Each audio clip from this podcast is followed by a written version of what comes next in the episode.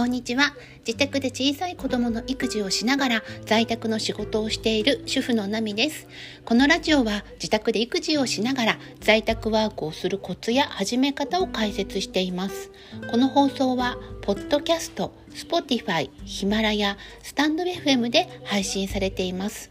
本日は育児中のママがお仕事をしていてよくあるえー、トラブルというかについてお話をしたいと思います。私が一番困ったのは子供が寝ないというトラブルです、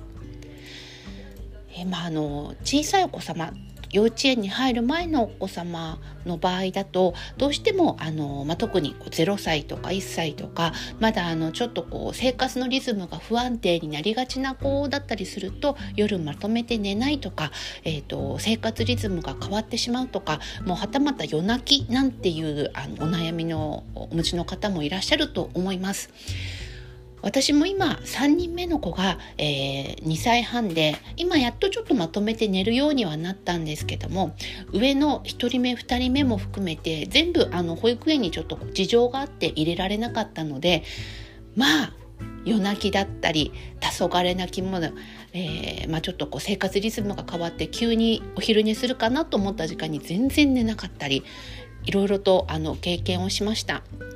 で、えー、その時に、えー、まあ、ちょっとこうお仕事するってなるとどの、まあ、どうしたらいいのかなとか、まあ、ちょっとこう仕事が進まなくって焦るとか、まあ、そういう気持ちは出てくると思うんですね。もう本当それは仕方がないことで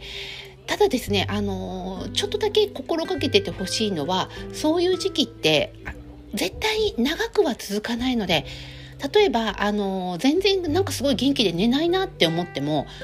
まあ、仮に2日ぐらい何かこうテンションの上がることがあって寝ない時期があったとしても3日目にはコトンとそれを取り返すかのようにいっぱいお昼寝をしてくれたりとかあとはまあ夜泣きとかでこの子いつまで夜泣きするんだろうって思ってもまあそんなに何ヶ月もは続かないと私は思っています。もちろん何かしらあのこう体調不良があったりだとか、まあ、あのこの子の特性でもしかすると夜泣きが長い子もいるかもしれないんですけども割とうちの場合はあの一番上の子が夜泣きがひどいタイプだったんですけども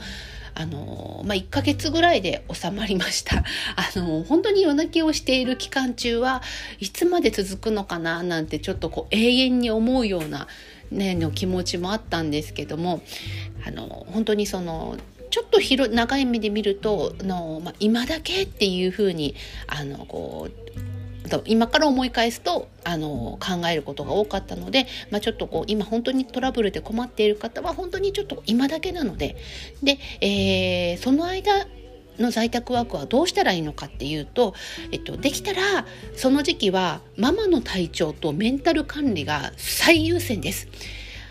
子供が寝ないとか夜泣きとかまあもちろんあのお病気ののお子さんがいらっしゃる場合もそうなんですけどもママの心って本当にあの子供によって左右される人多いと思います。私も本当にそうでした。で辛い時期はもう本当にこう目の前の辛いことしか見えなくってあのね、あの気持ちが落ち込んだままだったりするのであの本当にお仕事のことはできたらあのよりもお仕事よりも体調とメンタルの管理が最優先。でできたら締め切りのあるお仕事をしないでこの期間中はワードプレスのブログをやってみたりとか、まあ、あのちょっと勉強する期間だと割り切るのも一つの方法だと思っています。絶対に取り返せますしその時期勉強したことっていうのは必ず役に立ちます。それでも何かしらやっておきたいという方におすすめなのがスマホでできる、えー、お仕事をいくつかピックアップしておくことイライラしてる時にはあまり見つからないのでできたらちょっとこう落ち着ける時間を、まあ、あの1週間のうち10分でも20分でもいいのでちょっとこうもし見つけたらその時にスマホでできることなんだろうなっていうことをちょっと考えてみてください。私の場合は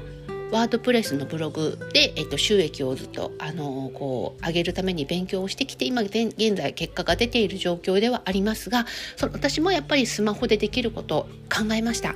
例えば、えっとスマホで、えっと、見出しだけあのちょっと決めておく逆に見出しを決,、ま、を決めておいたらそれを、えっと、スマホのメモ帳に、えー、書いておいてそれで、えっと、本文を入力するできたらスマホとパソコンが同期できるようなもの例えばエバーノートとかあとはですね私が、えー、一番最後に使ったのがシンプルノートというアプリです。このアプリを使うと,、えーとまあ、パソコンと、えー、スマホ両方無料だったと思うんですけどもあのログインしておくと、えー、同期ができるのでスマホで打った文字がパソコンで、えー、見ることがそのまま見ることができるのでそのままコピーしてペーストしてワードプレスの方にペーストして貼り付けるっていうペーストして貼り付けるってちょっと同じですねあの貼り付けて、えー、そのまま記事として、えーまあ、投稿の準備ができるっていうものになります。あとは、えー、ワードプレスの場合でしたらば、えっと、ASP っていうあのお仕事の、まあ、案件というか広告の、えー、案件を見つける場所をじっくり見て自分が紹介できそうなお仕事お仕事お仕事というか広告をじっくり見る時間に当てるとかこれって一つ一つは即収入にあのつながるものって少ないんですけどもしかも全工程の中の一部分だったりするのであのまあちょっと結構悩まれる方も多いかもしれないんですがやらないよりは絶対マシだしやっておくことで後であの加速できます。やっぱりやることで自分に経験値もたまっていくのであの本当にこう焦るよりはそういうふうなできることだけをちょこちょこやっておく方が絶対に良いです。あとはあの前にご紹介したアメーバブログという無料のブログですね。こちらはあのスマートフォンであの全て記事を書いて更新することも可能なので、まあ、そういうあの本当にスマホでできるものを、えー、こういくつか準備してで子供が寝なくて例えばうん、あの泣いて泣いてどうしようもない時はスマホもしゃばの触れなかったりするんですけれどもうとうとしてでも布団からママが離れると泣いちゃうなんていう時なんかは結構スマホでできる作業をいくつか持っておくと便利です。そしてあのまあいつかは絶対にそういう時期はあの乗り越えてみんな落ち着いていくので、えー、良い意味でも今だけだと割り切ってしまう方が良いかと思っています。